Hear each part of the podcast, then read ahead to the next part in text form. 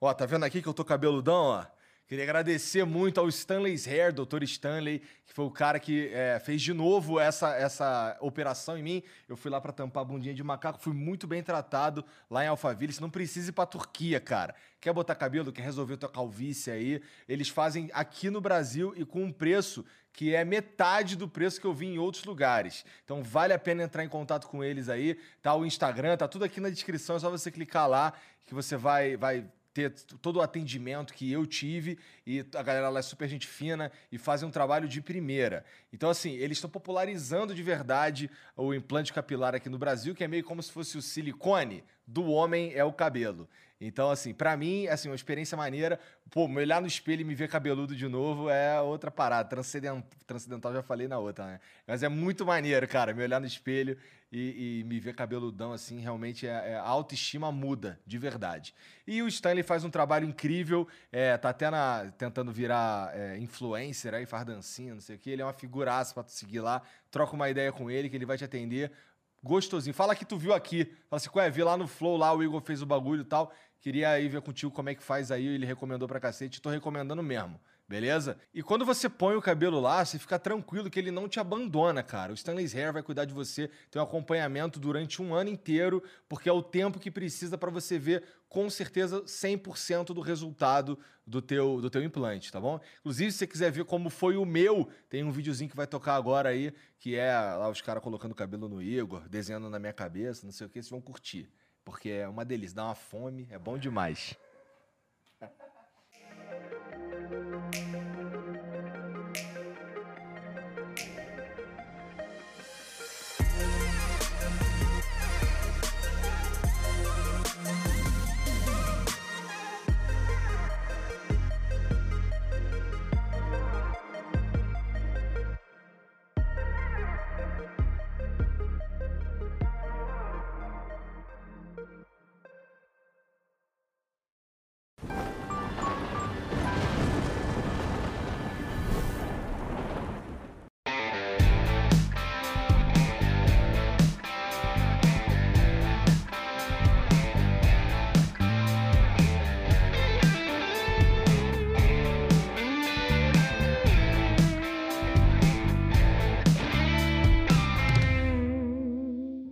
Salve, salve família, bem-vindos a mais um Flow. Eu sou o Igor e hoje vou apresentar sozinho um papo com o Henrique Cristo que a gente gravou faz algumas semanas aí, mas tenho certeza que você vai curtir porque foi para mim foi transcendental, por assim dizer, tá bom?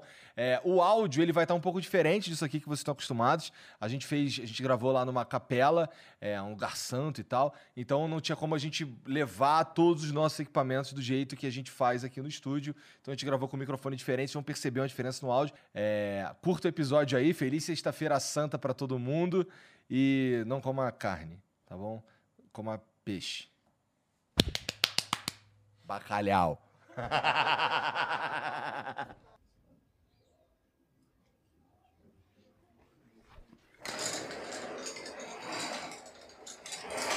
Que paz seja com todos. O Pai, eterno e inefável, Deus infalível, Criador do Universo, das culminâncias do Teu reino, do trono do Teu poder, do alto do qual Teus olhos temíveis, tudo descobrem, tudo veem, Abençoe teus filhos com saúde, luz e justiça, porque tua é toda glória para todo sempre, ó Pai.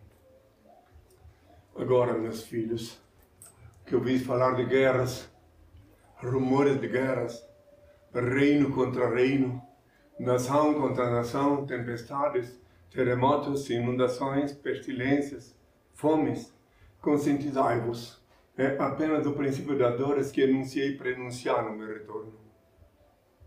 Eu sou emissário Pai. Reconheço vosso direito de pensar e de ser o que quiserdes, de que me respeiteis o direito e dever de esclarecer quem sou.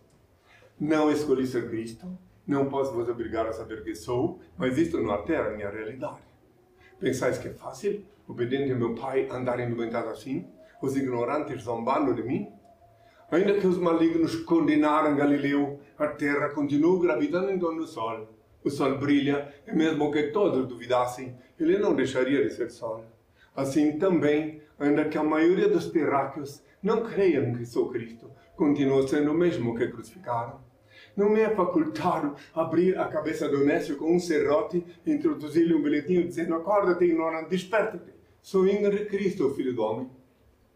Bem-aventurados os pobres de espírito, o reino do céu será deles. Bem-aventurados os mansos, eles herdarão a terra. Bem-aventurados que choram, eles serão consolados. Bem-aventurados que têm fome e sede de justiça, eles serão saciados. Bem-aventurados os pacificadores, eles serão chamados filhos de Deus. Bem-aventurados os misericordiosos, eles alcançarão misericórdia. Bem-aventurados os corações puros, eles verão Deus. Bem-aventurados que são perseguidos por causa da justiça, o reino do céu será deles. Bem-aventurados sereis quando vos insultarem, quando vos perseguirem e quando disserem falsamente contra vós toda sorte de mal por minha causa. Alegrai-vos e exultai, pois é grande a vossa recompensa lá nos céus. Foi assim que perseguiram os profetas que vieram antes de vós. A vossa luz brilha aos olhos dos homens, e quando eles veem as vossas boas obras, eles rendem glória ao vosso Pai que está nos céus. Não julgueis para não seres julgados, porque da mesma forma com que julgardes, também vós sereis julgados. E com a medida com que tiver medido, também vós sereis medidos. Peça e se vos dará, busque e encontrareis, bate e abrir-se-vos-á. Porque todo aquele que pede recebe, que busca encontra, e que bate abrir-se-á. Tarda jamais são as dádivas celestes. Haverá renovação na face da Mãe Terra. Que tenham todos a minha paz. Que venham as perguntas. Henri, primeiramente eu queria agradecer por me receber aqui na tua casa. Geralmente eu agradeço as pessoas por, por irem até a minha, mas muito legal aqui, muito, muito bonito aqui o, a tua casa. Queria te agradecer. A casa do pai, né? que eu não tenho casa nenhuma, nunca vou ter casa nenhuma, não possuo bens materiais e nunca vou possuir. Tá? Isso previsto no Estatuto do Reino de Deus. Aqui o Reino de Deus formalizado pela SOST instituído há 40 anos atrás, dia 28 de fevereiro de 82, dentro da Catedral de Belém do Pará. E oficializado, formalizado em Curitiba no mesmo ano. Só para entender tá. que é a casa do Pai, que tenham todos a minha paz, sejam bem-vindos. Obrigado. É, na verdade, é, eu queria te perguntar também sobre essa data. Ela tem alguma razão mística? Porque é, dia 28 de 2 é o último dia de fevereiro 82, tem alguma coisa envolvendo isso? Perfeitamente. Quero responder, mas gostaria de ver teu rosto. Tá. Muito bem. Então, daí, veja uma coisa. Eu não escolhi essa data. Eu voltei ao Brasil dia 19 de março de 81. Meu pai tinha determinado, depois que eu fui expulso da Inglaterra, vivi na França durante sete meses, e o senhor determinou que eu viesse aqui chegar, completar 33 anos aqui no Brasil.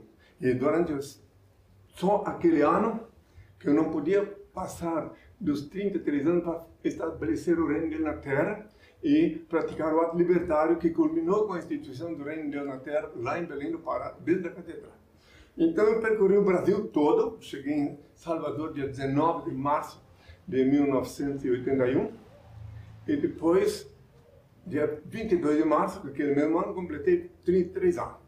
Aí percorri o Brasil todo. Eu vim ao Brasil com título precário de apátrida, porque eu fui declarado apátrida em França, no Thionville, e então voltei assim nessas condições. E só voltei a obter nacionalidade quando as autoridades judiciárias do Brasil reconheceram oficialmente meu nome como Henrique Cristo no dia 24 de outubro do ano 2000. Antes passei por um processo de falsidade ideológica que se arrastou 10 anos na Justiça Federal aqui no Brasil. Muito bem, então quando cheguei, percorri o Brasil todo, aí quando chegou eu não sabia. Ele, o Senhor, disse que eu tinha que praticar o ato. Mas eu tinha que praticar o ato numa catedral que tivesse uma, um boneco pregado na cruz de gesso. Né? E eu tive um ensaio em Caxias do Sul, no Rio Grande do Sul, uns meses antes, e lá o boneco era de ferro. Então meu pai disse que eu não podia, já que me fazia pergunta, eu tenho que completar ela. Então, publica se quiser. Isso está tudo público notório, na web, Então, daí, lá, meu pai disse, agora tu vai fazer levantamento logístico quando chegar o dia, para que não tenha mais essa surpresa, que bonequinho é de ferro. Isso tudo está na mídia, quem quiser pode verificar. E daí, percorri o Brasil todo, tive aqui em Brasília também, em 81, tive em São Paulo, tive no Brasil todo. Aí quando chegou a véspera de completar 33 anos, eu cheguei em Macapá e lá ainda não tinha uma definição. Foi lá que o Senhor disse: voltas a Belém. Disse: Senhor, é lá que vai ser o ato libertário. Lá que tu vai renascer, disse o Senhor. Então, Belém, por coincidências, após as coincidências, tinha uma televisão, TV Guajará Canal 4, que foi, era de propriedade de um senador da República e não tinha sido apoiado pelos religiosos. E ela colocou com as portas abertas para eu falar. Então eu falei num, numa quarta-feira, das 9 às 10.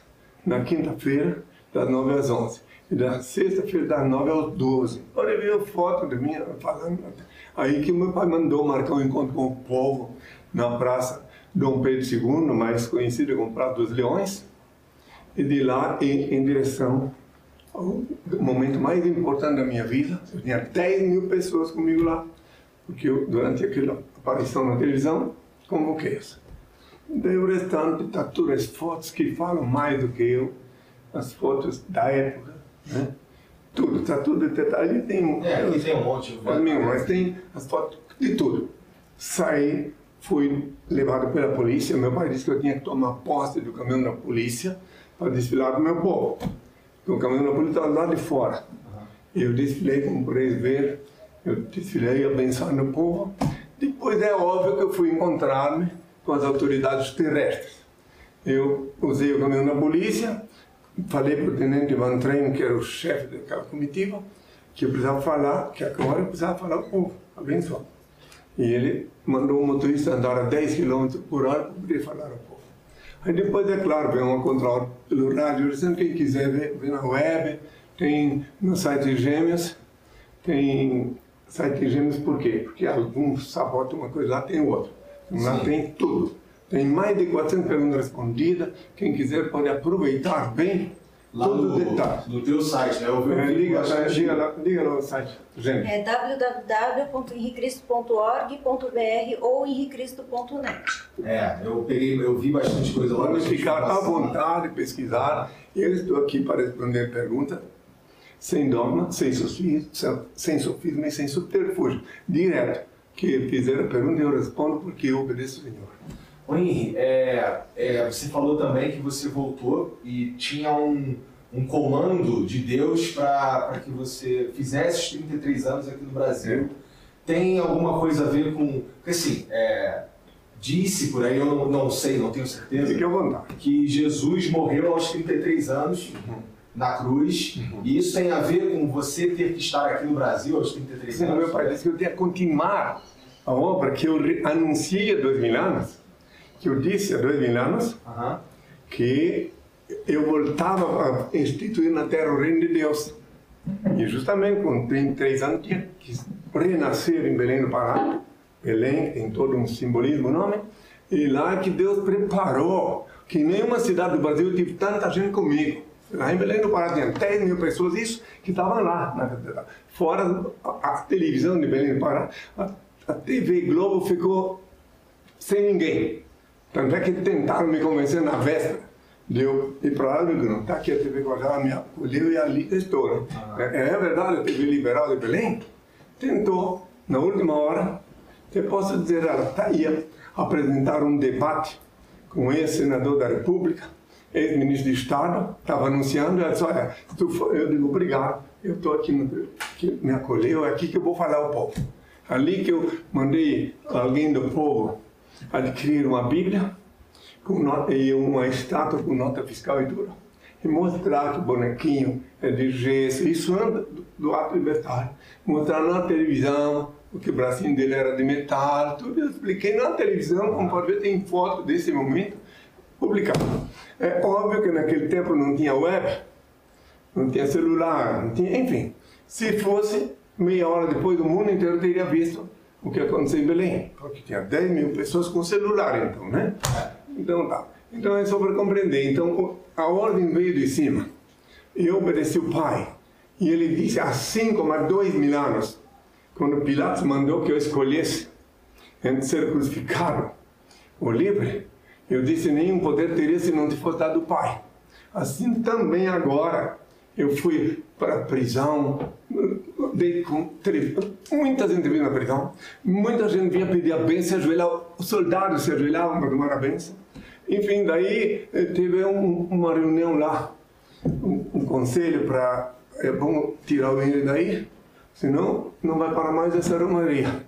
Daí foi que tomaram providência. O primeiro tribunal de justiça do Brasil que reconheceu meu nome como Henrique foi o do Pará. Só que ele não me instrumentalizou. Então eu continuei a pátria. Mas eu saí de lá como Henrique minha ficha carceral Henrique Eu saí de lá sem depender de advogado como Henrique Simplesmente saí. E fui, fui convidado para. Quer dizer, fui conduzido à sala do juiz da época, doutor Jaime. E ele disse: Eu não te crucifiquei como Pilatos, ele disse. Te mantive cativo para proteger-te dos teus inimigos. Claro que eu fiquei sabendo anteriormente que ele pensou que meu lugar era. Eu sei, fiquei sabendo tudo isso, né? Mas enfim, aí então o restante vocês podem pesquisar à vontade. Preste atenção, em todo o planeta Terra, já me fiz essa pergunta, quero deixar claro para quem me ouve, em todo o planeta Terra não tem ninguém, volta e meia reúne três, quatro indivíduos que se dizem Cristo, e reúne e botam eu no meio. Mas não tem ninguém que passou por todos os poderes judiciários, que foi detido em vários países, não só aqui no Brasil, não. Isso aí sempre sem depender de advogado. Então isso não existe. Eu estou com 52 anos de vida pública e 40 que eu falo quem sou. E a, a mídia não é só aqui. Alguns dizem assim, ah, mas Ira, por que, que tu não... Cristo curava enfermos. E tu por que não faz isso? Eu digo, dá uma olhada na web. Na França, o país mais livre que me acolheu durante vezes, jornais de mostram na praça pública pessoas paralíticas andando. Eu nunca curei ninguém. Meu pai é que faz as obras. Há dois mil anos disseram, mestre bom, mestre. Eu disse, eu não sou bom. Meu pai é bom. Ele que faz as obras. Aqui no Brasil também. Em toda a cidade do Brasil onde eu estive, sempre apareceu alguém com problema e eu invoquei o pai e ele fez as obras que só ele pode fazer. Que tenham todos a minha paz. É, você falou mais cedo sobre é, coisas que aconteceram há dois mil anos atrás, sobre conversas com, com Pilatos e tudo mais. É, você lembra de como disso ou, ou você é instruído? Eu sei que você é instruído. Algumas coisas eu lembro Lembro, Deus me deu memória. Quando jejuei em Santiago do Chile, eu não sairia por aí dizendo que eu sou quem sou se eu não tivesse uma convicção, uma instrução, um esclarecimento bem nítido. Eu não tive isso, eu não, me lembro, não fiquei aqui no regional, não. Eu percorri todos os países da América Latina, todos, falando nas praças públicas, nas, na maçonaria, nas instituições que me convidavam. E na Europa, um, um, na Praça do Ursinho, em Lisboa, dá para escutar uma música boa quando eu falei ao povo às seis horas da tarde lá em, em, Lisboa. Então, eu percorri o Brasil e o mundo. Só não pude percorrer o restante, porque o tempo exauriu, não parece que eu tinha que chegar no Brasil ainda com 32 anos. Então, pode ver que eu cheguei, se alguém quiser fazer pesquisa, com 30, dia 19 de março, cheguei em 81 em Salvador, na Bahia. Naquele tempo o aeroporto chamava-se 2, 2 de julho. Hoje, por causa de um defunto, mudaram o nome. Entendi. É, eu também li, eu li inclusive no teu site, é, sobre é, pessoas que te perguntam sobre ser de fato a reencarnação de Jesus e alguns nomes, é, acho, acho que é você mesmo que cita lá, que tem alguns nomes antes de Jesus, Noé, Davi, sim, sim, sim. É, depois de depois então significa que o Filho de Deus ele veio à Terra antes de Jesus. Claro, claro. Como eu disse há dois mil que eu sou o primogênito. Eu sou o filho do homem. Adão. Sim, o primogênito que renasci como Noé, Abraão, Moisés, Davi, etc. Depois Jesus e agora como Inri. Não teve ninguém entre Jesus e Inri? Não. Não. Eu estive aí, porque lá onde eu vivo, realmente o tempo não conta. Lá em cima. Lá o tempo não conta. Lá não faz nem um segundo que foi crucificado. Essa é a verdade. Quem quiser estude ciência e ver. Então lá, eu não, o tempo não passou para mim. E eu, obediente ao meu pai, quem quiser conhecer minha história inteira, aí vai compreender para o caminho da lógica. Porque eh, os esquizofrênicos, os que ficam rastejando atrás de falsos profetas, atrás de estátuas, jamais poderão me compreender. Eu sou a realidade. A reencarnação não é coisa de espírita, meus filhos. A reencarnação é uma palavra moderna que só tem 200 anos, mas ela sempre existiu. A pré-existência da alma. Sócrates foi assassinado oficialmente há dois mil e poucos anos atrás porque ele anunciava a pré-existência da alma. E ele não chorou, não resmungou na hora de ser condenado porque ele sabia que não ia morrer. A morte não existe. Eu disse há dois mil anos se tu crês em mim, não, mesmo que estiver morto, tu viverás. Porque quando alguém me questiona, eu explico detalhadamente, minuciosamente a lei divina, como é que funciona, aí a pessoa compreende que não existe morte. Inclusive, existem certas coisas que os ignorantes que rastejam atrás de falsos profetas não podem compreender. Por exemplo, se não existisse reencarnação, vamos lá, botar uma pequenina pincelada aí. Não existe reencarnação, então, Deus seria um, um, um indivíduo malévolo, que faz coisas erradas, que faz pessoa nascer sem perna, etc. Mas como reencarnação existe, eu, em Taquarimbó, na República Oriental do Uruguai, eu tinha amizade com o dono do canal 7 de lá. Ele me levava no automóvel para conhecer a cidade. Ele disse, olha, senhor, assim minha mãe me ha posto no mundo, sem perna. Ele tinha um automóvel especial vindo dos Estados Unidos. Aí então, e daí Como é seria ele? Tantos que nascem com problemas. Se não tivesse a reencarnação, quer dizer que Deus deu um cochilo, cometeu um erro. É. Não, é que ele é perfeito. A lei dele é perfeita. Então, se tu pensa, se não tivesse reencarnação, a lei de Italião também não estava em vigor. Tu podia matar 10, 20, 30 pessoas e pronto, acabou. Podia levar só um tiro na cabeça. Acontece que uma vida por uma vida. Se tu mata 10 pessoas, tu vai reencarnar 10 vezes aqui, um chefe de família honrado, então, é um acidente. Todas as mortes acidentais, todas as mortes violentas são para pagar dívida, débitos, débitos karmáticos, como diz na linguagem exotérica. Né? Bem, isso aí eu levaria o resto da tarde falando. Então, me questionem, né? porque não, esse, esse assunto aí, inclusive, eu debati com cientistas, em todo lugar onde estive, que eles se aproximaram de mim, e aqueles que raciocinam, que têm mais de sete neurônios saudáveis, me assimilavam, me questionavam de novo, de novo, de novo, até montar a sua própria conclusão.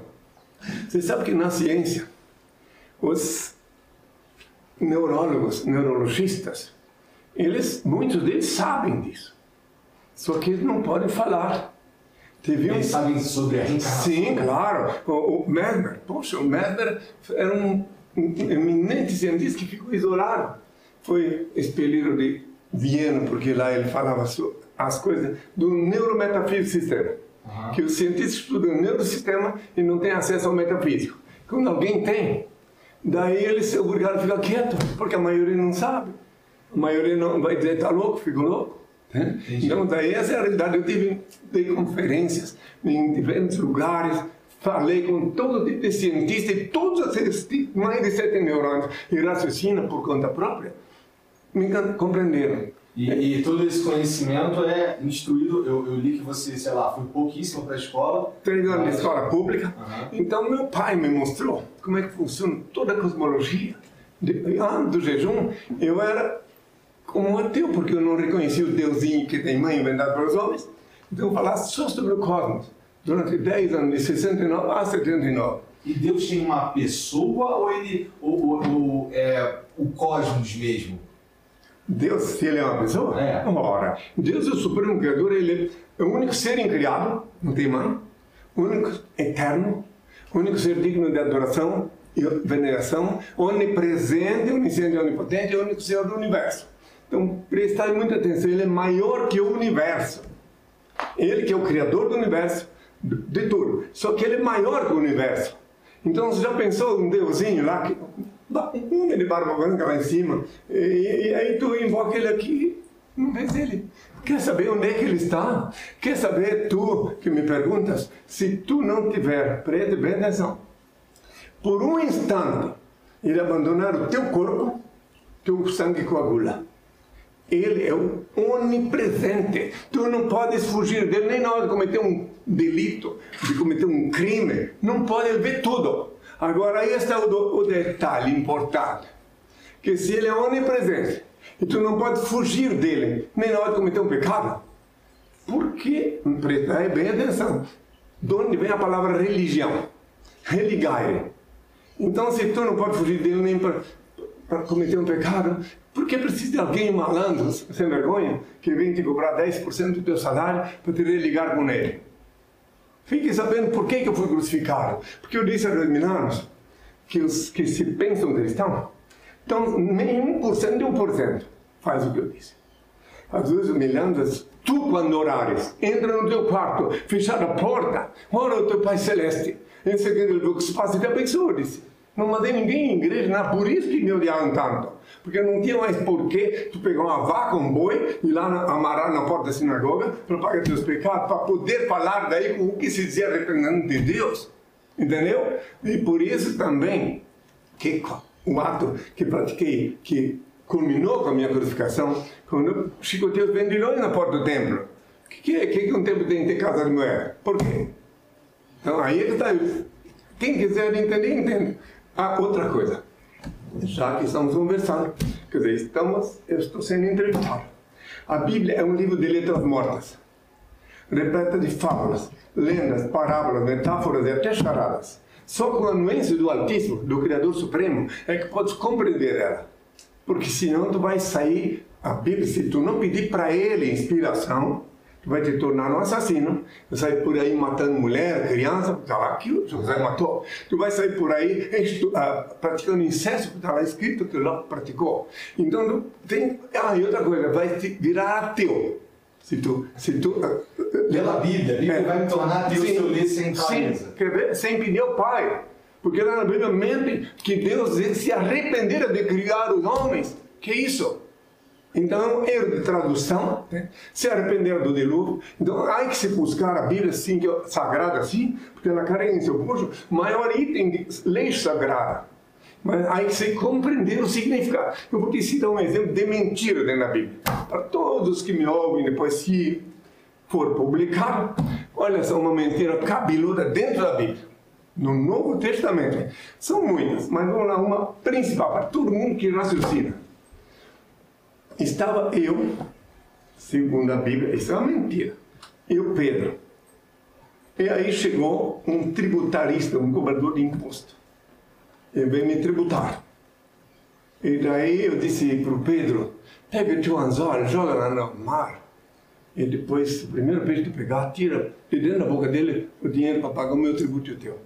Olha quanta fantasia que colocaram depois, um século depois da minha crucificação. E assim tem outras outras mentiras. Então tem bastante, tem bastante coisa ali que. Por isso que tem que pedir por Pai o dom da assimilação. Tem uma parte lá na Bíblia também que é outra mentira. Ah. Mas qual será que é, que é a razão de colocar essas mentiras na Bíblia? Não entenderam ainda? Depois que eu parti, quanto mais fantasia, mais. O Paulo, por exemplo, que foi o primeiro falso profeta da era cristã, falso profeta, confesso, ele confessou, se com as minhas mentiras eu enalteço a Deus porque me julgais pecadores, pecador. Romanos 3, 7. Ele confessa que é mentiroso, falso. Ou não é? Só que ele diz um mentiroso, então tu és um otário, és um incauto, um baraca. Então tu não pode confiar no mentiroso. Então assim tem as mentiras que pregaram. Paulo disse, ele confessa também, que se, não, se Cristo não foi para o céu de carne e osso, não foi não, de, vivo para o céu. Então toda a nossa fé é vã. Olha só, ele sabia que eu não fui. Ele pregou essa mentira. Outra coisa, quando eu converso com algum cientista sobre isso, tem até um circular que meu pai mandou expedir está disponível naqueles sete gêneros, que a circular chama-se Verdade Irrefutável. E ali, então, dizem, quando eu converso com cientistas, seres raciocinantes, que têm mais de sete neurônios saudáveis, compreende? E vão à luta buscar. Vamos lá. Como é que eu podia ter ido de carne e osso para o céu? Como? Se lá a temperatura confina 273 graus Celsius negativos, não tem ar para respirar. Aí os cientistas, quando eu converso com eles, eles assimilam e vão, vão rever o pensamento deles. Daí tem uns que são ah, encabrestados, acorrentados pelas religiões, onde eles vão procurar? Eles começam a raciocinar, é verdade. Então, como é que fica isso? E eu vou falar para o padre, para o padreco, ou eu vou falar para o pastor, como é que Cristo foi de carne para o céu, se lá a temperatura é 2, 3, 270 graus Celsius negativos. Nesse sentido aí, não, não tem Mas- é, respeito às leis da física. Tá, e, tá, e aí adivinha o que, que o mentiroso diz? Olha o que, que ele responde para o cientista. Eu, como é que eu fui de carne para o céu? É o dogma, é o dogma da nossa fé. E adivinha o que, é dogma? Ninguém pergunta o que é dogma. Aí o cientista diz, peraí, mas e o que é dogma? Dogma, eu digo, é o caderno do raciocínio. Quando tu não pode explicar uma coisa à luz da ciência, tu diz que é dogma. Então, eu, esses anos todos, eu, por aí, veja bem, eu estava na França, a França é dos países que eu visitei, foi o mais livre até agora. Agora estou vendo que está sendo acorrentado. Mas foi um dos países mais livres do mundo que eu tive. E lá eu vivi sete meses. Lá eu fui falar na Grande École Polytechnique de Paris como convidado. Falei aos franceses de na Rosa Cruz, em diferentes lugares. Década de 70, né? Hã? Na década de Em 70. 80. Em 80. É. Eu, eu cheguei em- na Europa em 1980 80. e saí em 81. Tá. Então daí eu fui do México, direto para não não tive permissão para entrar nos Estados Unidos. Fui expelido do consulado geral em, em México. Aham. Então um oficial um oficial eh, expulsão. Coisa tudo não é não é coisa assim não é coisa séria. E quando eu fui expulso da Inglaterra, também eu disse para os oficiais que me expulsaram de Dover. Então, eu não posso, se, se tu obedece a ordem lá de Londres, eu obedeço a ordem do meu pai. eu disse assim. Eu não posso sair daqui e dizer assim, tá bem, não vou. Não. Tu é obrigado a me custodiar disse, até o país que tu acha que eu tenho que ir, porque eu não, eu não tenho pátria. Então tu tem que me dizer onde é que tu queres que eu tenho que ir. Daí eles falaram de novo com Londres, e respond, res- ah, que me levassem até eh, Calais, na França. E a França me recebeu com tanto amor. E por que, qual que era, qual que era a... O que, eles te falavam para te expulsar dali? Cada um tinha uma razão diferente. Eu agora não posso explicar que levaria meia hora. Tá. Mas da, da, da Inglaterra fui expulso porque não gostaram da minha imagem. Porque você se vestia veste. é, lembra-te que já tem o Henrique VIII, com a, a igreja anglicana, Sim, verdade. etc. Então aí o próprio policial que me interrogou em Dover disse assim, se o nosso superior lá te visse, ele não, não te expulsaria. Que eu falei em espanhol com esse, porque lá, até chegar em La- Inglaterra, só falava espanhol e português. Na França, que eu fui obrigado a falar francês para sobreviver, é óbvio. As primeiras palavras que eu falei em francês foi avec ma main, mon père guérit les malades. E daí, depois de um jejum na França, França eu fiz vários jejuns.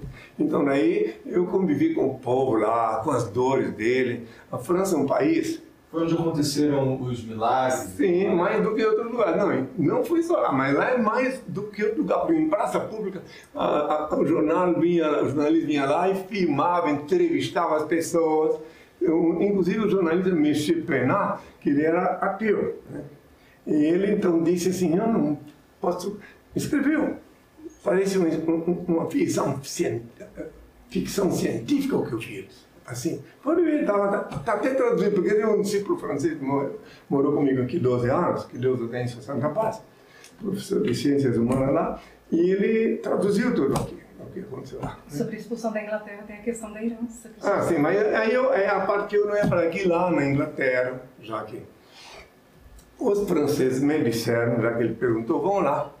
Os franceses me disseram a explicação dele para minha expulsão da Inglaterra, já que eu não cheguei a entrar nem na capital, é que lá na Inglaterra teve um professor, um intelectual, que antes de partir ele deixou uma herança para mim.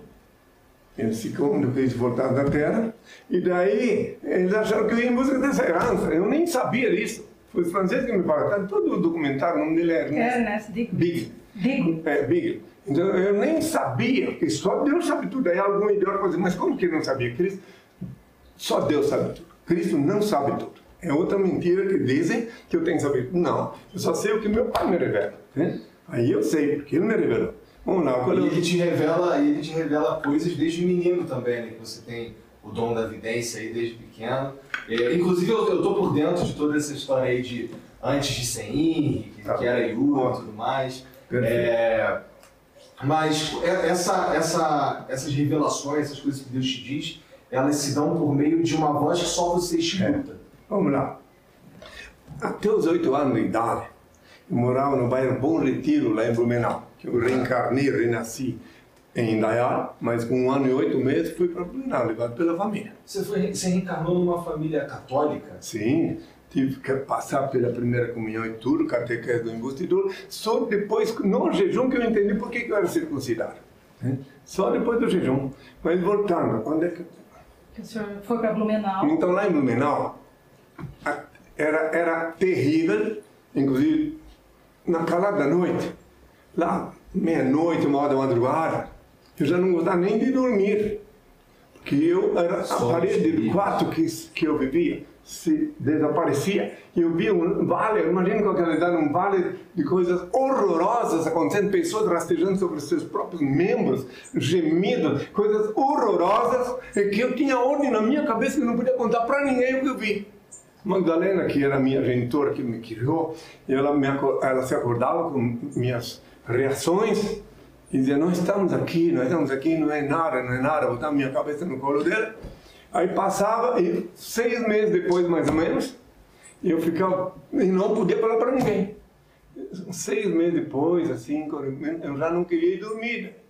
Aí, de novo. Então, até que chegou a última vez que eu tive uma visão horrorosa desta, aí depois nunca mais, que daí eu compreendi tudo. A última vez eu ainda tive uma última vez depois do jejum, em Curitiba, lá no Alto Boqueirão, onde estava sediado a SUS durante 24 anos. Eu vi uma última vez, e está até na web para quem quiser ver, como é que foi essa última vez, que eu não vou repetir aqui agora. Tá. É, se- é, bom, é, ela exi, a Sochi existe há, um monte, há, um tempão. Eu estava conversando com ele, ele Foi- ali. Ela sobre- foi instituída em 28 de fevereiro de 82 em Belém do Pará, Sim. mas oficializada, formalizada em Curitiba, no mesmo ano, dia 20 de abril 20 de abril do mesmo ano. 82. É. E aí, eu queria, eu queria entender, assim, você tem mais ou menos aqui, que eu estava conversando com as pessoas, falaram que tem mais ou menos 20 pessoas que, que, que, acho que trabalham aqui de maneira voluntária É, e tá. tudo mais. Co- Como é, que, como é que chegam essas pessoas aqui? É, tem muita visita de, de, de fiel aqui no, mais? Depende. Primeiro, tu lembrar de uma coisa, Ah. que tudo que eu disse há dois mil anos, que saiu da minha boca, se cumpre. O que disseram é outra coisa. O que eu falei que ia ser, é. Então agora, depois que a SUS foi estabelecida, cuja sede aqui em Brasília, aqui é Brasília, tem Ah. muitos ignorantes que acham que não, que aqui é um periferia, mas é Brasília. Aqui que nasceu Brasília. O ca- Catetinho está aqui nesse bairro. Muito bem. Daí então, desde que eu instituí a SOST, meu pai disse que até então qualquer pessoa me abordava na praça pública, em qualquer lugar, eu falava, sempre falo, no aeroporto, quando eu vou a São Paulo, eu a São Paulo para televisão, eu falo. Só que agora aqui, disse o senhor, que é a casa dele, tem que passar pela porta estreita, conforme eu disse há dois mil. Então, no que consiste a porta estreita? Então, a pessoa não pode dizer, ah, eu quero falar com... Não, tem que falar com os discípulos, tem assessoria, e marca o dia que pode, que nem sempre eu posso, nem sempre eu estou aqui. Né? Eu não vou ser escravo de ninguém, meu pai disse. Aí aqui, quem quer conhecer a lei de Deus, depois de ler tudo que eu já falei, as 400 perguntas na internet, Aham. lê o livro Despertador, volume 1 e 2, que está lá, explosivo. Não dá para mostrar, veja que está Eu, falando. eu tenho uma. Eu já fui. Ah, Não tenho, eu tenho. Daí, então, depois disso, inclusive, por que, que essa porta é estreita? E porque essa é a porta simbolicamente estreita. Porque se o indivíduo assim, ah, não, já teve caso, então se ele é tudo isso, então ele não é Cristo, então não quero falar. Então, a- agradeço a ausência. Ó, senhor, muitos são chamados e poucos escolhidos. Exatamente, ali, ó. capítulo 20, versículo 16. Não, é- exatamente. Muitos são chamados, poucos escolhidos. Por quê? Que são os poucos escolhidos. Porque só quem escolhe é Deus. Ele que, e como é que ele escolhe? Revelando no foro íntimo do indivíduo quem sou. Daí a pessoa chega a perder. Tem pessoas que debochavam de mim. A minha primeira discípula, que Deus a tem sustentava, viveu comigo quase 40 anos. Quando ela me viu em Belém do Pará, diz, oh, era Cristo na terra, que coisa nenhuma. Assim. Aí depois ela foi me ver na prova do relógio, falar, isso na primeira vez, eu entendi. Aí ela me seguiu, ela enfrentou o Poder Judiciário do Rio de Janeiro, tudo que os pais não queriam, e eu junto com ela, e estamos até hoje. Ela partiu fisicamente, mas o espírito dela está ligado comigo, porque ela foi a pessoa mais corajosa que encontrei aqui no Brasil até a fundação da SOS. Isso, isso que você falou é é interessante também, tem a ver com uma, uma próxima coisa que eu queria saber, que é, você fala sobre as pessoas que já faleceram, que estejam com, com Deus e tudo mais. Cara, é, você tem alguma ideia de como que vai ser o fim da jornada corpo do Henrique Cristo na Terra? Claro, claro, meu filho. Eu tenho, só, preste atenção, isso é uma pergunta. Que eu disse a Doriana que quando eu voltasse aqui, todo olho me veria. Quando eu falei isso, ninguém nem imaginava uma web. Ninguém. Desde que eu estou aqui, eh, há 20, 30 anos atrás, ninguém falava 40. Muito bem, todo olho me verá, certo? E também disse na sequência, está ali, ó, cabelo branco da cor da neve, né? Então, quando meu cabelo ficar branco da cor da neve, que todo olho me verá, só então todo olho me verá, porque muitos ainda estão ratejando aí atrás de fantasia. Né? Todo olho me verá. Aí também meu pai bondoso disse que eu posso voltar, me livrar do meu veículo cela, que é meu corpo. Veículo? Meu veículo cela. Tá. Tu também tem um veículo cela, tu pensa que ah, é um veículo, é uma cela, tu tá preso nele. De noite tu consegue fugir no sonho, às vezes, né? Mas tu tá preso nele. É teu veículo e tua cela. Tem uma parábola que eu mandei registrar lá na montanha de Paranaguá sobre isso, inclusive, a parábola do veículo cela, não é isso? Sim. Então, tá. Então, é, vamos ser realistas, vamos deixar as fantasias de lado, entende? Vamos ficar direto. Tudo direto ao ponto, entende? Assim que eu gosto. Então as pessoas dizem, claro, fantasias. Ai, fulano, meu parente, meu irmão, não sei lá. Na hora do vamos ver, sobra só espírito, entendeu? Agora, espírito. Pensem nisso. Pensem nisso. Que que, que adianta ter eh, se prender a coisas materiais, se depois teu veículo cela ocupa tão somente sete palmos. Isso que hoje em dia, modernamente, até está ocupando muito menos um potinho de cinza, assim, para resolver. Não é assim? Não é assim? Então tá. Esses tempos ainda eu fiquei sabendo de um ator famoso aqui no Brasil que virou cinza, né? Que Deus o tenha em sua paz, né? Mas Henri, é, quando, quando o teu veículo cela se for, é, que, que você. Como é, como é que fica a doutrina? Como é Está que tudo, está tudo estabelecido no Estatuto da SUS, o Estatuto da SUS. Quem vai levar adiante são os discípulos. Lá está tudo estabelecido, inclusive deixar bem claro que existem igrejas e igrejas. Igreja Universal do Reino do Demo, diz que diz o Reino do Demo. Igreja. Agora o SUS, é, o, o reino de Deus é instituído na terra, está lá no Estatuto. Até o fundador dela, meu filho do coração, que Deus o tenha, que reencarnou e que nessa encarnação ele tinha sido juiz de direito, delegado, e quando me encontrou ele advogado. Ele, que ajudou a fundar a SUST, ele também já partiu e também ficou sabendo através de mim que ele era ele, e não que eu falei com ele. É, Você vem de São Paulo, né? Sim. Tá, então lá no Hotel Commodore em São Paulo, tá? eu fui convidado pelo SBT para fazer uma aparição lá no tempo do famigerado Homem do Sapato Branco. tá? Inclusive ele, ele precisou do meu Senhor para dizer, cara, é bom saber que ele fez coisas sujas e que Deus agora misericordioso o tenha. Então lá no Hotel Commodore, é que estava comigo o Simão Pedro, doutor Edson Sentanin, a Beverê, minha discípula mais antiga. E o Senhor marcou ele com sangue, para ele saber quem ele era. Lá no hotel. É uma coisa muito chocante que aconteceu lá no hotel Comodoro. Ele Né? era Pedro. Ele era o Pedro, para eu saber que. E do mesmo jeito, assim, era o título de doutor, mas era bem assim como ele era. Tá? E daí, ele, lá no Hotel Comodoro, depois da, da aparição na televisão, que foi gravado e tal, né? Daí ele apareceu de manhã cedo para mim, já veio conversar comigo. Eu disse para Beverê, naquele tempo que isso aconteceu, eu não tinha fundado a Souza ainda. Foi depois disso que eu fundei a Souza. Que eu fui hóspede da casa dele, né? em Curitiba. E daí a mãe Você dele. não brigou com ele por ter criado todos os dogmas? Ele era Pedro, né? Que é o patrão. Eu ia, eu ia te explicar, se eu, se eu parar aqui não posso continuar, né? Mas, bom, Tá. mas eu sei, eu compreendi o que tu queria falar. Então, só concluir como é que Deus marcou ele de uma forma bem chocante, com sangue. Ele, quando estava conversando comigo de manhã cedo, estava ele, porque eu tomava desejo um no quarto sempre no hotel, né? E daí ele estava ali comigo sentado e eu beberei ali do lado. No demônio, eu olhei para ele e vi que vertia daqui da calça dele sangue. Pensei, estranho, eu preferi. Ele também ela se chamava pelo nome de Guilmar.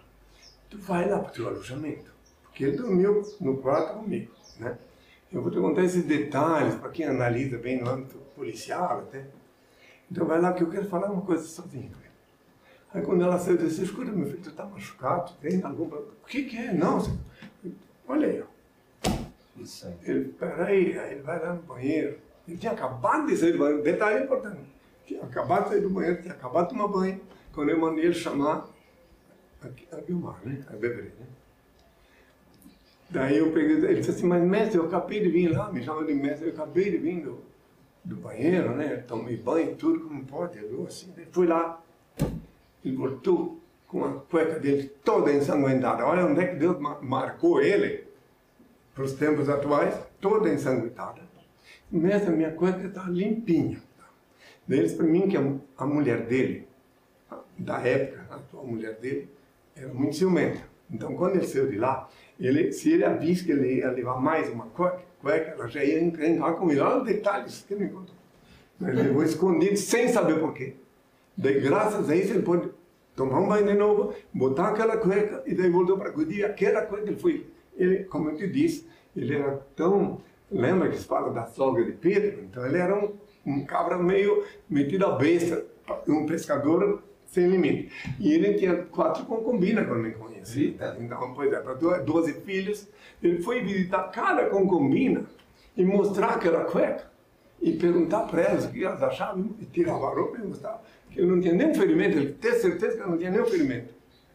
Até que ele chegou de volta para mim e daí ele disse, mas o que pode ser se o Senhor te marcou aí que me disse com sangue para tu saber que tu és o mesmo Pedro de outrora, entende, né? E que daí que tu crucificado de cabeça para baixo e esse sangue marca tua condição. Ninguém é obrigado a crer. Aí, ah, detalhe, quando eu fui então na, interrogado pela Polícia Federal, por um instante tiraram ele de mim, que ele ia sempre onde eu tinha a ver com autoridades. Aí tiraram ele perto de mim, quando voltou para a sala de interrogatório, ele disse, na minha orelha, olha, me retiveram aí, porque eles queriam que eu não viesse contigo, queriam que eu eh, ficasse só como testemunha. Né? Daí eu disse para eles que não, dessa vez não ia te negar. Olha, então ele já tinha assumido a condição dele, tinha raça, e ele tinha sido seminarista, tinha estudado eh, na PUC, essas coisas na, na- seminarista, né? a, que a genitora dele... Era um cara estudado. Sim, ele inclusive estudou religiões. Ele eh, foi obrigado a estudar religiões no tempo que ele era delegado de polícia. Que surgiu um caso que ele me contou, né? De um indivíduo que incorporou um espírito lá e bateu até nos policiais e tudo. Ele foi ver pessoalmente o que se tratava. Ele foi obrigado a estudar todas as religiões afro, Aham. né? Para poder entender como é que incorporava. Então ele era apenas um católico, bem, bem fervoroso, bem, né? Bom, é, é, esse assunto encerrado, quem quiser vai pesquisar, tem tudo na internet. E como, como é que você, como é que você enxerga essa, essa questão da, das pessoas incorporarem e tudo mais? É, tem uma razão, eu não sei, mas é- isso, isso é previsto no, Primeiro explicar quem é que incorpora e o quê. Primeiro explica, explicar o que é o demônio famigerado demônio. Quem é ele? O Satã, e esse espírito das trevas. Aham. Bom, o demônio, que tanto falam dele, não é, começo de conversa, não é um macaco de rabo e chifre. Essa foi uma coisa que inventaram, inspirado por ele, para justamente debochar dos que se pensam cristãos, sabião, sabichões, né? Sabichões. Então o demônio é uma energia, meu filho. Uma energia, o demônio é uma energia que atua no âmbito da negatividade. Desculpa, Deus não é uma energia. Deus é uma super energia. Tá, a maior energia energia. do. ela- Tá a bom. energia do, de Deus é tão grande. A, a energia de Deus é do tamanho do universo Tá. e maior. Haja vez que ele está dando vida para esse aqui, para ti, para ti, para todo mundo. E por isso a gente não, e por isso ele não, a princípio não tem uma forma é, de homem. Deus. Não. Se ele tivesse a forma de homem, ele seria. Aí aí tu estava aqui desamparado. Ele podia estar lá na, na China, na Coreia, sei lá onde. Isso é interessante porque isso é, tem- conversa bastante com o que eu acredito aqui. Pois é, mas eu queria explicar, já que sabendo que é tão importante, Aham. a conscientização. Muito importante a conscientização. Que então ele é onipresente, onisciente, onipotente, porque ele pode tudo, ele sabe tudo, ele é onipresente. Então ele vivifica cada célula do teu corpo e cada partícula do teu sangue. Muito bem. Mas só que ele, o lugar que ele reina absoluto, né, é lá em cima. Por isso que quando tu orar para o Pai, pedir, tem que olhar para cima, com os olhos abertos, porque os olhos são a janela do Espírito. Que olhando fechado, vê treva. E os falsos religiosos mandam ficar de olho fechado, porque eles querem que tu não, não te comunique com Deus. Preste bem atenção. Então ele está em todos os lugares. Então, está no ateu, o ateu tem Deus muito mais do que os que se dizem religiosos. Porque o ateu, pelo menos, quando ele é sincero, quando ele não é um ateu ideológico, ele pelo menos vive em harmonia dentro daquilo que, que ele sabe. Eu conheci ateu honesto, bom chefe de família, enfim, eu conheci. Inclusive em São Paulo, conheci um ateu que até, até me defendeu publicamente. Daniel Sotomayor. Daniel Sotomayor. É, ele falou E o senhor fala muito de Carl Sagan também, que era um inspirado. É, e também É outros, ateu. é, e outros considerados ateus, né? Não, Carl Sagan era um indivíduo inspirado, mas que aí está que uma pessoa que não quer mais ser vítima da fantasia das religiões, até ela descobrir Deus, ela é ateia. Né? Até ela descobrir que Deus não é um boneco, que Deus não é, não tem mãe, que absurdo, mãe de Deus. É, é, lá. Ele é o único ser incriado, o único eterno. né? Então não tem mãe. As fantasias que inventaram na minha ausência, né? quem quiser, ó, e sabe, eles podem pensar o que quiser, mas a, a verdade é a verdade, a verdade, eu falei a verdade, conhecereis a verdade, ela vos tornará livres. Você já pensou o que, que vale mais? Vamos raciocinar. Para aqueles que querem usar o status benevolente de cristão. Então eles têm que saber se vão levar a sério o que eu ensinei, e está lá para sempre, ou o que os vigaristas ensinaram. Eu disse para realizar no quarto, a porta fechada. Mateus 6, versículo 6. E ele disse, tu tem que ir na igreja para coçar o teu bolso, para tirar o dinheiro do teu bolso, construir um templo satanão aí para 10 mil pessoas com dinheiro de quê? Dinheiro surrupiado, ilicitamente. Então, verdade seja dita. Eu não tenho, eu não tenho por que me esquivar da verdade. É verdade. Vai analisar bem lá atrás. Eu disse assim, orai e vigiai, que ninguém vos engane. Porque muitos virão em meu nome, farão prodígios, enganarão muitos, até os eleitos, se possível fossem.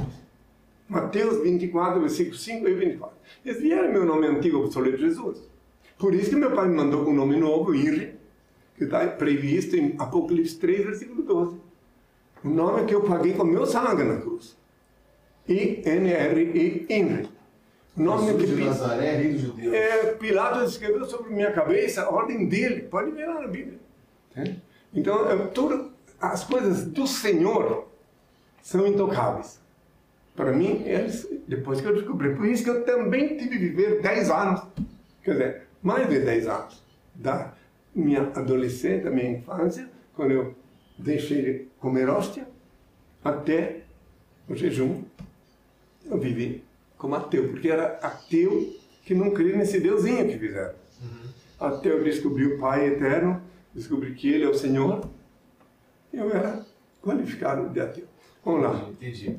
E sobre, sobre essa guerra, hein?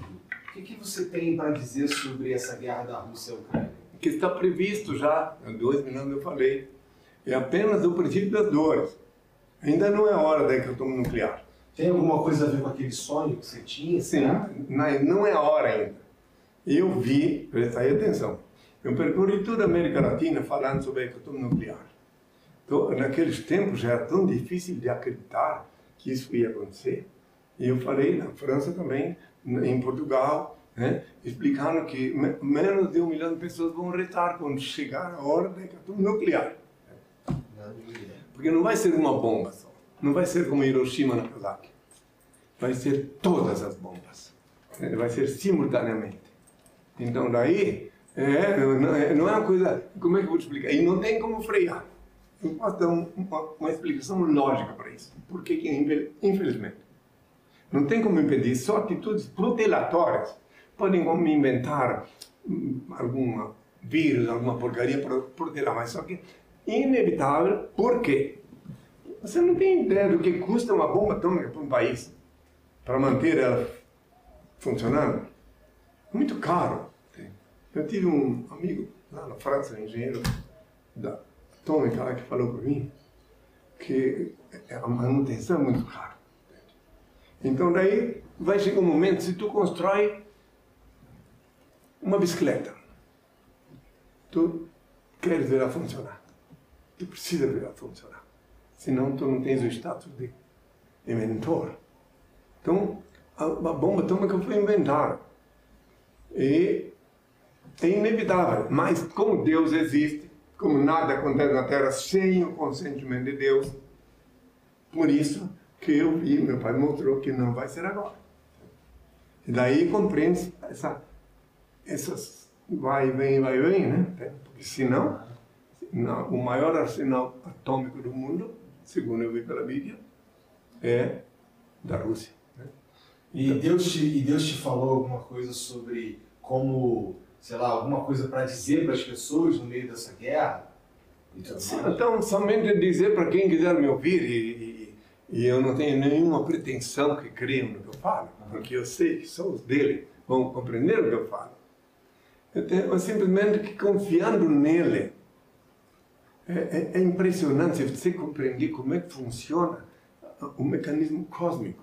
Se tu confia em Deus e tu vais pa- atravessar um local onde tu ia encontrar balas perdidas, por exemplo, e tu, digamos que estava direcionado para ti um, Uma dessas, uma é, daí, fura teu pneu, alguém te, uma, a polícia te apara na estrada, até te prende, para tu não ir naquele lugar onde tu ia passar e acontecer isto. O mecanismo de, divino é tão fantástico, mas poucos compreendem, poucos podem compreender. Então, às vezes uma pessoa perde, aqui no Brasil, uns anos atrás, assim, assim uns, nos anos 80, um jornalista estava indo num avião com o ministro de Estado para, para, para uma cidade interior do Pará. E ele desembarcou em Belém, depois, quando ele quis embarcar, não deu mais. E o avião caiu. E E o ministro morreu. Pode ver na internet, pode pesquisar. Então, aí a pessoa reclama, ah, mas por que perdi? Mas depois que ela... Ah, tá. Não era a minha hora. Um avião caiu na África com 300 e poucos passageiros, faz muito tempo isso. E sobrou um só vivo. E tem vezes que acontece, ah, mas como é que pode? Não, aquele terremoto matou eh, 700 pessoas, ou mil pessoas, 10 mil pessoas. Como é que pode? A coincidência cósmica permitiu que aquelas pessoas começassem uma nova vida fora do corpo. Agora tem aquele um que não conseguiu ir para casa, que ele ficou preso em outro país, que não era a vez dele. Você tem que compreender que existe um mistério muito grande na cosmologia. tem a ver também, é, é, dá para olhar para a pandemia pelo mesmo Claro, prisma. claro, claro. Quantas pessoas que. Olha, eu vi na mídia uma mulher de 90 anos, passou por todo esse processo, tubulação, raios que parta, e está viva. Eu, eu vi cada coisa. né? Então, porque não é a hora, não tem. né? Não, ninguém, eu sempre digo, quem quiser compreender, compreenda, que ninguém morre na véspera. Lá no sul do país, tem-se o costume de dizer, que eu venho do sul, né, Aham. fisicamente, que o peru morre na véspera. Porque eles matam ele no final de ano. Mas de repente nem ele morreu na véspera. Tinha chegado a hora dele morrer, pronto. Né? Então, mas isso é um ditado popular. Né? O senhor ensina também a não ter medo, porque o medo Ah, é, atrai. detalhe, não tem atrai. nada que mata tanto como medo. Falei muitas vezes na televisão nesse período de pandemia. Tu tem medo, por exemplo, que tu vais cair de uma escada. Tu vai cair. Tu tem medo que tu vais ser atropelado. Tu vai ser atropelado. Porque fica desamparado de Deus. Tu está traindo Deus quando tu não confia nele. Tu está traindo. Tu tens medo de ser assassinado. Tu vai ser. Isso não quer dizer que tu tens que ir lá. Não, mas tu tem que confiar nele. Nele, no Criador Supremo. Porque se tu dependesse dele, como querem os falsos religiosos, daí sim tu podia ter medo sem trair ele. Mas tu não depende de ninguém, depende só dele que está em ti, que te dá vida. Então tu confia nele. Tu ora teu pai de noite, no quarto com a porta fechada, ele vê, ouve e te abençoa. Entende? Tu não precisa ah, sair atrás de ninguém nem nada para tu ter a proteção dele. E se tu vais ter medo, tu fica desamparado, porque o teu medo, né? ou seja, tu esqueceu que ele está em ti, que ele te dá vida.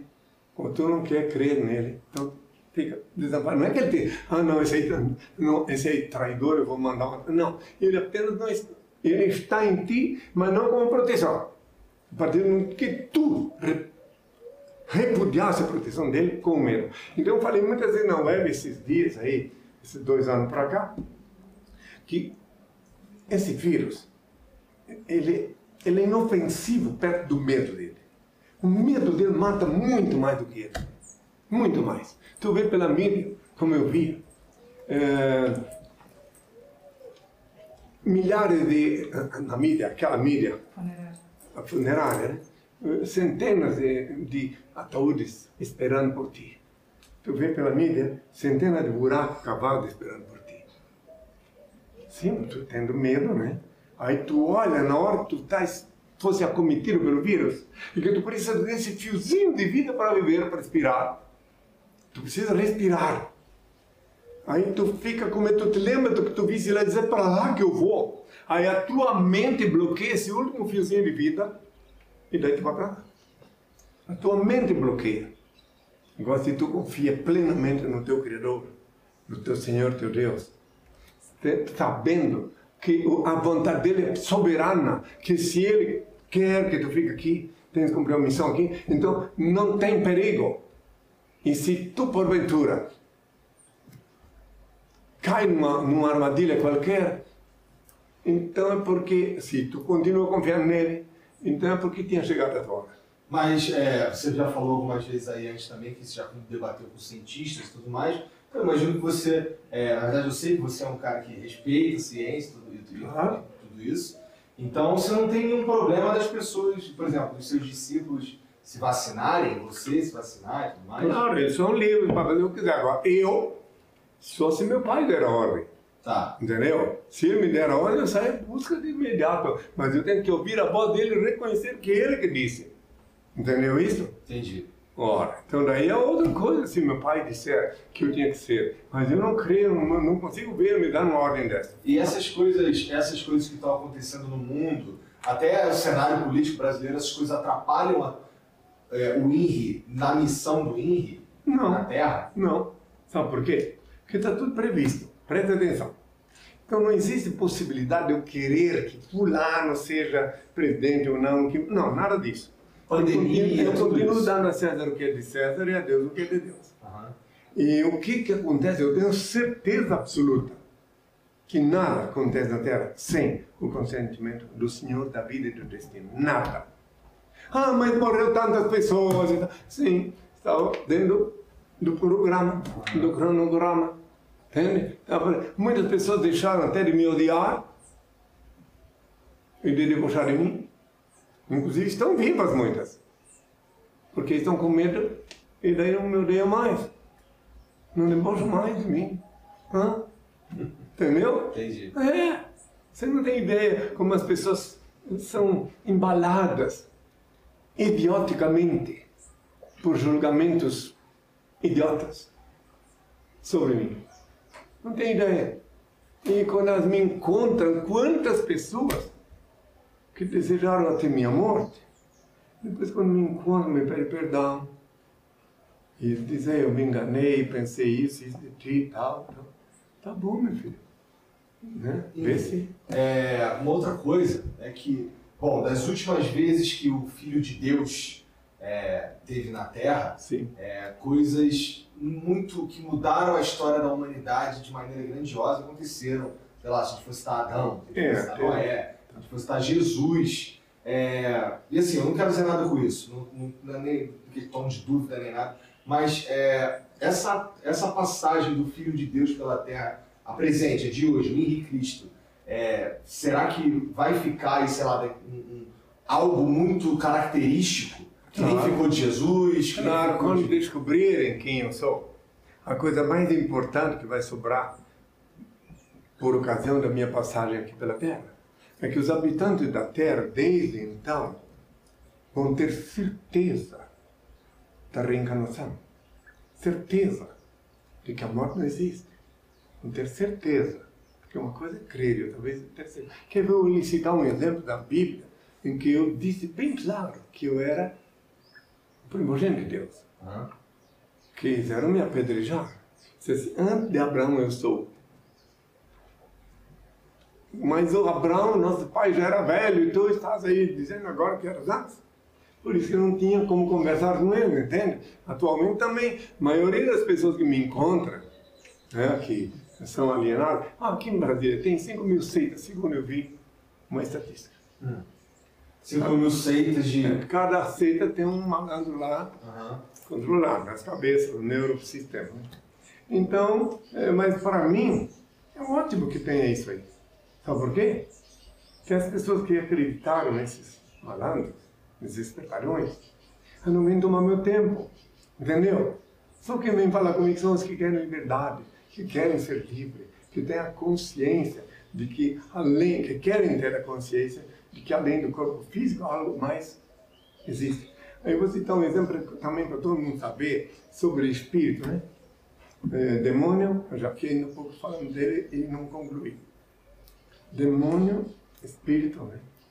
Preste bem atenção. Esta luz que aqui está acesa, ela não funciona sem o demônio. Ou seja, sem o lado negativo. Entendeu? O demônio é um lado negativo, ela não funciona. Então, mas o demônio não é demônio se tu fazes bom uso do livre-arbítrio. Deus deu a ti o livre-arbítrio. Tu quiseres ser do bem, ter uma vida normal aqui na Terra, viver, te, inclusive te esquivando dos que são do lado mal do demônio. Tu se identifica, tu sentes através de vibrações, tu, a- a- basta tu orar ao Senhor, tu vai sentir todas as palavras, quem é quem no teu ambiente. Então, a luz não funciona sem o demônio dela, que é o lado negativo, e o espírito é um corpo energético, entende? Então, o teu espírito, ele não vive sem o lado negativo, mesmo o princípio da energia. Então, agora, o teu espírito é pela vontade do Pai positivo, mas tu usar no mal livre-arbítrio, aí tu vai seguir por ambição, por inveja, por alguma coisa, vai fazer coisas que vão te qualificar como malévolo. Entendi. É tudo isso eu vivi. Olha, meu caro, só para concluir, Aham. eu agradeço ao Pai de todo o meu coração. Das vezes que eu fui preso por engano, porque eu pude conviver com pessoas que vivem na delinquência e compreender elas. Compreender. Tu não pode compreender um delinquente, ah, o, que vai na cabeça de um delinquente, se ele não confiar em ti. Entende? Então, se ele te contar para ti o que ele pensa, o que ele sente, entende? Quando eu estava em Belém do Pará, na prisão, a última vez, eu faltou água lá. E tinha uma única cela, uma única banheira na cela em que eu estava. Daí eu pedi para aquela discípula mais antiga trazer água mineral. Ela e outros seguidores. Daí eu peguei, recrutei ali dentro da minha cela assassinos, pessoas que estavam com algumas mortes nas costas. E eu disse, meus filhos, vocês vão ser minhas colunas aqui. Mandei que cada um ficasse um aqui, outro ali, outro lá e outro lá. de costas para mim, segurando um lençol e eu tomei banho ali no meio, porque o banheiro está muito fedorento para eu ir lá tomar banho. Entendeu? E eles me amaram. E eu olhei com amor. Sei que eles cometeram crimes, tudo, mas daí eles viram. E, e quando eu cheguei na prisão, na primeira noite, me colocaram dormir, porque lá em Belém do Pará as prisões não, é como aqui, tem, não tem cama, é rede. Então me botaram como último, vim para a prisão, na rede da entrada da cela, uma cela grande, cela número 14. Essa cela onde eu fiquei na época, hoje em dia é uma capela. Né? Mas não me. Entendeu? Daí, presta atenção, daí eu cheguei lá e botaram minha rede aqui naquela cela, eu olhei para dentro, tudo, vi os presos, disseram Cristo, Cristo, Cristo. Daí, dormi, mas meu pai disse naquela noite que eu tinha que ir naquela direção, que eu tinha que tomar posse daquela rede lá, perto daquela janela, né? que era onde ficava, porque cada cela tem um comandante, um sujeito que cometeu crimes, Aham. eu tinha que assumir uma relação com ele, né? um, uma coordenação. Daí eu, eu mas esse dia eu falei para o indivíduo que ocupava aquela, aquela rede ali do, do lado, que aí eu fiquei sabendo que era o chefinho da sala. O chefe. Ele disse assim, não me deixa eu dormir nessa rede que é uma ordem do pai. Assim. E ele te abençoa. Né? Ah, não, pois não. No mesmo dia de tarde, o juiz chamou ele. Foi embora. Olha só. E todo mundo ficou sabendo, todo mundo olhou, peraí, entende? Ele disse assim, não me deixa ficar aqui. Humildemente deixou. E vinham lá eh, pessoas, eles viam, quem está na minha sala viam pessoas que vinham pedir bênção. E você, e foi preso por, por falar ao povo? Não, por causa do ato libertário, esqueceu? Não, não, sim. Não tem aquelas fotos tudo. Sim, essa foi, essa foi a única vez que você foi preso. Sim, a última vez na minha vida. Tá, tá bom. Última vez. Por exemplo, por exemplo, eu fui preso. Várias vezes 40 retido. vezes, né? Essa foi a última vez da minha existência terrenal. Tá. Quando eu saí de Assunção, da- do aeroporto, me levaram direto para a prisão política de Stroessner. Eu fiquei sete dias. Agradeço ao pai. Não, dessa eu não sabia. Dessa... Porque eu podia estudar, então, sociologia com cobaias vivas de coisas diferentes lá naquela cela, naquela prisão. Muito diferente. Era uma prisão política. E tinha aí um comportamento, tinha uma solitária. Um, indivíduo chamado Luiz, que ele havia batido no militar, e ele estava lá na solitária.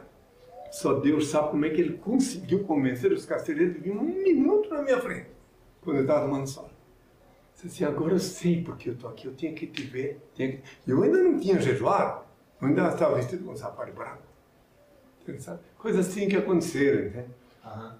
É, sobre isso, você falou da, da roupa e tudo mais. Ah, outra coisa, eu não dependi de advogado, saí da prisão sem depender de advogado, também em Assunção. Né? Tive só um colóquio com o titular lá e já fui. Já foi preso quantas vezes? É, é, cerca de 40 vezes. Putz! Mas eu me referindo não prisão de ficar muito tempo. Aham. Fui detido. No detido e tal, É. sempre saiu sozinho, falando Porque muitas vezes, quando eu era menino, adolescente, eu comecei minha vida pública, a minha vida, trabalhar para eu viver. Aham. Cedo, eu saí de casa com 13 anos. né? Então, como eu já estudar me fazendo bem, como a minha aparência física não era de 13 anos, né? Então, naquele tempo, só para tu entender, para quem ainda não sabe, não existia ah, documento com, foto para menor. Então, só tinha o certidão de nascimento. Então, havia blitz, né? Uma blitz, todo mundo documento. Quando chegava a minha vez, aquele certidão de nascimento sem foto, e o maior do que aparentava no documento, Aham. 72 horas para ver se ele fala a verdade ou não. Entendeu? Entendi. E aí eu estudava sociologia com cobaias vivas, sem Entendi. saber porquê, pude compreender tanta coisa. né? Até que, eh, quando eu tinha 17 anos, que eu tentei, em Blumenau, eh, obter um certificado militar da minha idade, com foto. Eu não consegui, mas eu fui no, em Curitiba e consegui. Aí eu tinha 16 anos para conseguir um. Não, eu tinha 15 e com 16, é, tinha 15 quando consegui, por isso que em Blumenau não me dava. Aham. E daí lá estava escrito, né? Viajando, porque que era viajando, eu não pagava, eu ganhava 10% de, de desconto no hotel, Ah, viajando. Eu não me embalei, eu era viajando mesmo, só que era mascate. Né? Longa história, longa história. Oi, é, eu sei que você não, você não, não, não tem que dar satisfação a ninguém, nem nada. É, Só para o meu pai. só para só pra, só pra Deus. É, mas assim, eu queria entender, porque, é, em poucas palavras talvez, fica à vontade. Fique à vontade. É, é, por, que, por, que, que, por que você usa essa túnica? Por que, que você. é, eu imagino que a tua voz ela vem talvez junto com alguma revelação. É, porque assim, no, no Jesus ele, ele andava usando a roupa da época. Da época, né? exatamente. Mas o Henri não. Posso explicar por quê? Então vamos lá. É, há dois mil anos eu falei, essa pergunta é muito interessante para todo mundo compreender, que dizem que eu sou demodé porque eu ando vestido assim. Então vai ver que está escrito na Bíblia sobre isso, que eu ia vestir assim. Está escrito em João 16, versículo 7 até 16. Está escrito, João 16, versículo 7 até 16. E eu disse assim, um pouco me vereis, outra vez um pouco me vereis, porque eu, por quando vou para o Pai. Eu vou para o Pai, porque se eu não for consolador, se eu não fosse consolador, não viria a vós. Eu vou para o Pai. Eu não podia dizer que era eu que ia voltar. Ninguém compreendia, já que quando me apedrejaram, quando eu disse que era mais antigo que Abraão. Então eu vou para o Pai, e, e quando eu for, vou, eu enviarei. E quando ele vier, o Consolador, ele receberá do que é meu. Tudo que o Pai tem é meu. Ele receberá do que é meu e vos anunciará as coisas que haverão de vir. Então, meu pai, quando eu jejuei, porque não é assim, não vai pensar que é fácil andar assim na, numa rodoviária, no aeroporto. Agora, como eu disse, mas sozinho, era complicado. Né? Aos 30, e 31 anos, 32. Já estava usando a túnica. Sempre. Então, mas peraí, já tivesse sabendo, eu vou tentar resumir, é difícil resumir isso, mas vou tentar. Que eu não peguei, não mandei fazer uma túnica para mim numa alfaiataria. Não, eu sei da história. Foi uma professora de ciência, de eh, filosofia, aposentada, que outrora ela também foi até, que teve a missão de fazer minha túnica. Aham. Fui esperar com ela lá em Santiago do Chile, cujo marido, ela, Berta Segura Sanches, o marido, Domingo Sanches, ele era ateu. Então, quando eu fiz o jejum que eu tive que quebrei o nariz, caí, a história Aham. toda, pode ler lá. Aí quando eu cheguei na casa deles, né, levado pelo Patrício Varela, que era um jornalista, amigo meu de lá, daí entrei na porta social da casa dele quando o senhor disse que eu tinha que botar também a sandália. Eu ainda estava com o sapato branco. Daí o, o Domingo disse assim, olha, tu não vai depois, vai, quando eu falei que ia botar, tu não vai depois pensar que todo mundo vai crer tu nunca usar sapato. Tá aqui, nós temos os slides, aqui tem para slide. Que nós te filmamos aqui, te fotografamos, e pode mostrar que tu já usava sapato. Ele falou, assim, brincando, ele era ateu, né? Ela não, ela não era ateu. Então, ela que me deu o meu primeiro manto, que está ali, ó. aquela túnica aí, ela que fez. Essa túnica tem 40 anos, mais de 40 anos. Bom, então, resumindo, mas é que tudo era assim, não é só, não é só minha túnica, tudo, meu pai ah, e outra coisa, que eu não podia ter uma mera túnica branca. Tinha que ser aquela que ele inspirou a pessoa para fazer. né? E ela, uma mulher culta, ela disse quando fez minha túnica, ela lacrimejou sobre ela e disse que estava sentindo que eu já, que já havia feito uma túnica como aquela, ela não era costureira. São tudo coisas assim. A pessoa que fez minha primeira sandália também lacrimejou. E quando eu chegava no aeroporto e começavam a olhar para mim, assim, eu lembrava dessas pessoas, lembrava do que o Senhor falou e tinha autoridade para enfrentar quem viesse. Eu nunca me esqueço que eu estava no Hotel Monterrey, Hotel Rio, em Monterrey, Aham. divisa com os Estados Unidos, lá no México. Hotel grande. Eu tinha acabado de falar ao povo e fui, ia dormir uma noite lá. Daí, eu passando no, no salão, assim, tinha uns três cabras conversando entre eles, um deles olhou para mim, por que você se viste assim? Né? Não deixou eu responder, o outro respondeu por mim. Porque quer se parecer com alguém que nós outros amamos. É claro que eu já dei um- uma chibatada verbal nele. É claro que o gerente do hotel já veio ali reclamar que eu não podia tratar tão mal os espaços dele. Né? E daí nisso já chegam umas pessoas que tinham me visto que queriam que eu fosse para a casa delas, já fui. Enfim, assim era muitas vezes difícil andar vestido com a túnica. Né? Lá em Belém do Pará, por ocasião do ato libertário, por ver as fotos, tira, tiraram minha túnica, pensando que sem túnica eu deixava de ser Cristo, olha só. Ah, aí ficaram sem graça, viram que eu continuava sendo Cristo. Aí eles que viram que eu não uso cueca, porque eu não sou homem, sou filho do homem, ficaram entre olhando entre Acho si que é melhor devolver. e não, e não tiraram meu foro, porque o meu foro. Tá, deixa eu ver se eu acho. Tem a túnica Tá aqui, ó. Tá aí, ó, o foro. Trabalho com o foro. Pois é. É. Então é isso, meus filhos. Então é uma coisa assim, vamos tudo com uma conversa boa, você é um excelente entrevistador, que Ah. Deus sempre te concede. Obrigado. Mas que eu ia passar uma mensagem Por favor, antes de despedir, mas Tá. quer fazer uma outra pergunta? Não, na verdade eu, eu, eu queria mesmo agradecer por, por me receber aqui mais uma vez. E é isso. Hã? É, depois a gente tira uma foto também. E eu queria também pedir para todo mundo que está assistindo a gente aqui no YouTube, aqui, no Flow, que entre lá muitas coisas que o Henry falou aqui, é, muitas coisas que, que eu já sabia também sobre, sobre a história dele, tem lá no www.henricristo.org.br Ou henricristo.net. ou henricristo.net. Então entra lá, tem realmente lá, onde tem um documento lá com 400 perguntas sobre o Henrique Cristo que eu li, então tem bastante conteúdo lá sem saber. Por favor, Henrique. Antes de me despedir, Tá. peço ao Pai Só Albins lembrando, senhor, desculpa, o senhor falou que sempre quando eles solicitam foto, tem que ser da bênção, daí se o senhor É, mas autoriza eles... Agora não tem Mas não. foto, pode tirar foto, eu, eu, eu, eu acho que vale muito mais do que eu vou falar. É. É. Que tirar foto. Divulgação. Pra divulgação. Hã? Pra divulgação. Quem quer que tu queria É, eu queria tirar uma foto. É, geralmente as pessoas ficam Você aqui. Isso em frente da Arca da Aliança. Tá bom, Aqui, né? Nesse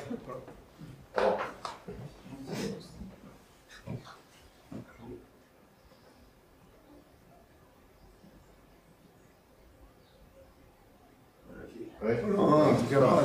Agora eu vou.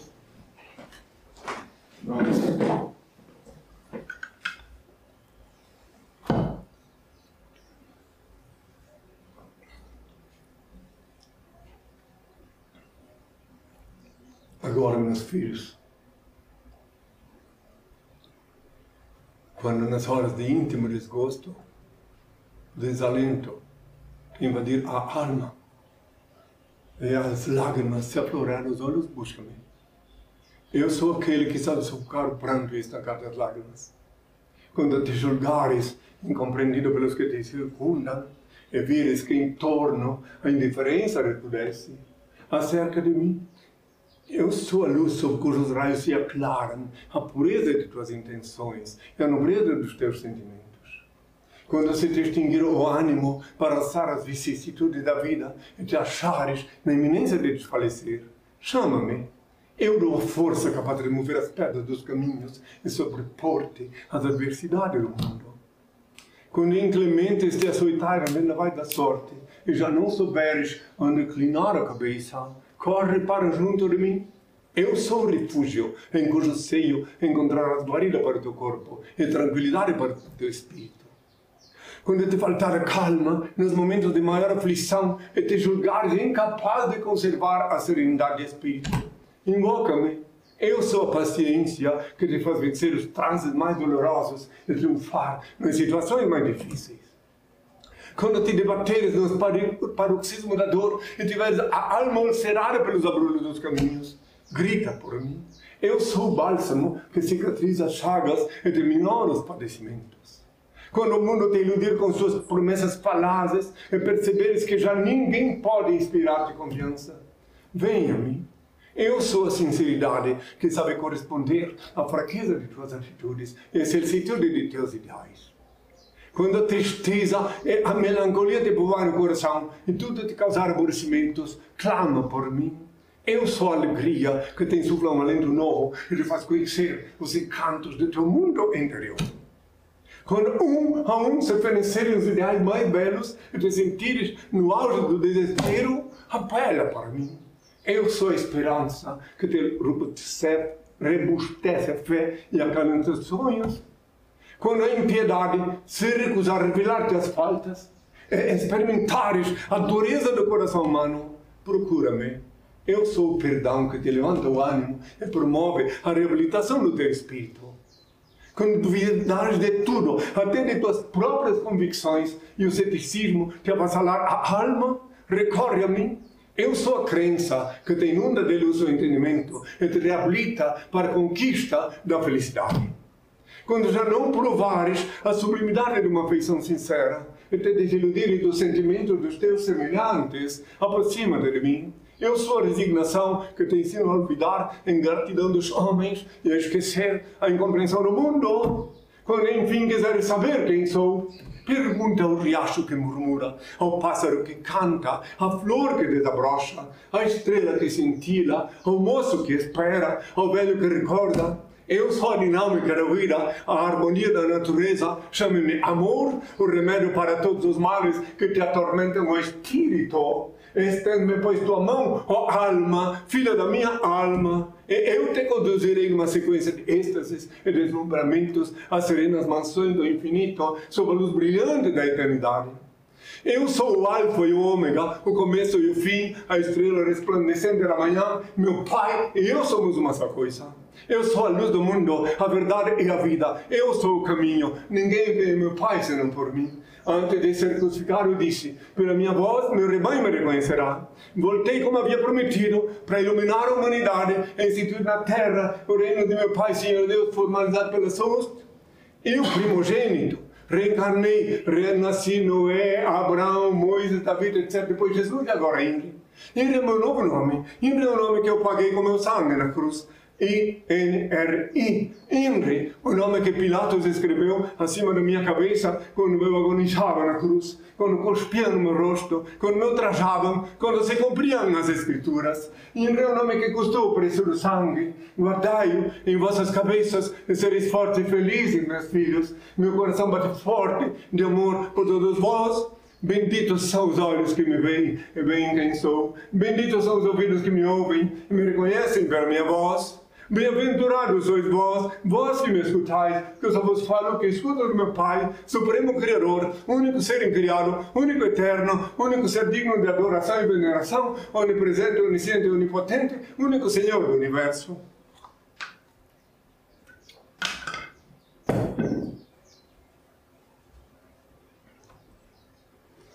Agora, meus filhos, ainda que sob rugir das porcelas inumanas, o grunhido dos porcos e o latido dos cães, eu vos exorto uma vez mais, ajudai vosso irmão que segue o mesmo caminho à vossa semelhança. Ele é alguém em busca da verdade. Mesmo que não sorria, felicita-se com vosso sorriso. Aproximai-vos e oferecei-lhe amizade. Vós possuís o valioso tesouro da fé, que possivelmente ainda não lhe enriquece o espírito. Vencei a antipatia que possa inspirar o primeiro encontro e aproximai-vos mais. Não vos impressioneis negativamente. Estes corações aguardam alguém. Despertai-os. Essas almas necessitam de auxílio. Socorrei-as. Não vos detenhai nas aparências. Há muitas enfermidades disfarçadas em tecidos caros. Não vos importeis se menosprezam vossa generosidade fraterna. Talvez estejam esses atormentados espirituais em busca de alguém que os esclareça e trate. Não vos arrependais se não vos recebem. Na tormenta em que se demoram, certamente se desacostumaram a crer na manifestação da ternura alheia. Insistir discretamente, toda alma requer compreensão e carinho. Se vós não vos sentis inspirados pelo Criador e tiverdes tomando sobre vós um encargo que não vos foi confiado, a transcendental genialidade vos mostrará a grande luz da verdade passareis a receber então a excelsa inspiração do Pai.